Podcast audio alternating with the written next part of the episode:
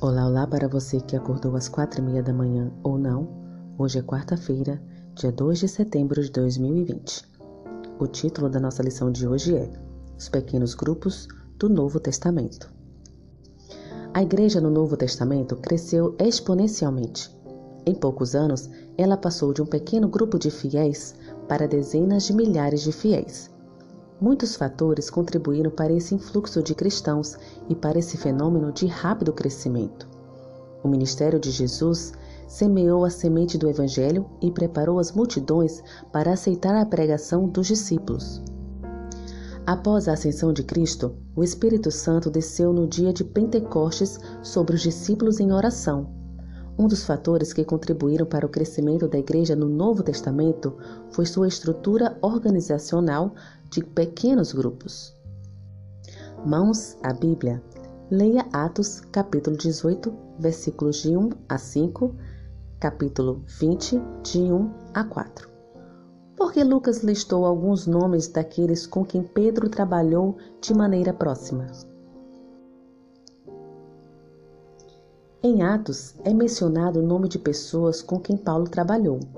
Para ele, cada uma delas era importante ele as conhecia pelo nome. Elas se apoiavam mutuamente no ministério. Embora o número de pessoas mencionadas seja pequeno, isso mostra a importância de se trabalhar em colaboração com os outros, mesmo que sejam poucas pessoas. Aquelas pessoas tinham diferentes dons. Elas vieram de distintas origens e culturas. Seu modo de ver as coisas nem sempre era o mesmo mas cada uma delas tinha uma contribuição valiosa a dar à causa de Cristo.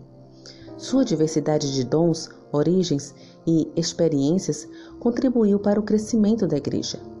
Cada uma delas contribuía para a missão de Cristo a partir da riqueza de seu conhecimento pessoal de Jesus. Mãos à Bíblia novamente.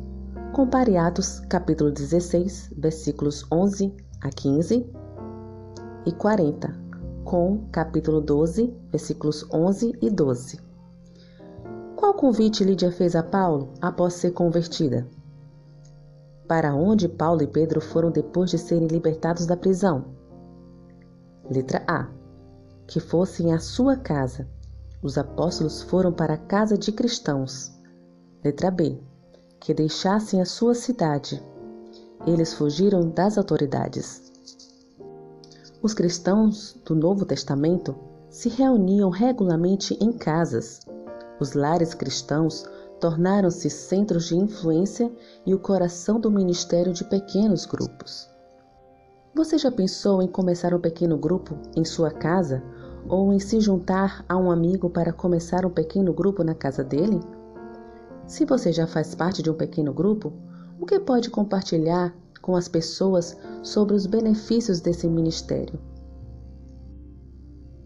Que o Senhor te abençoe. Um bom dia.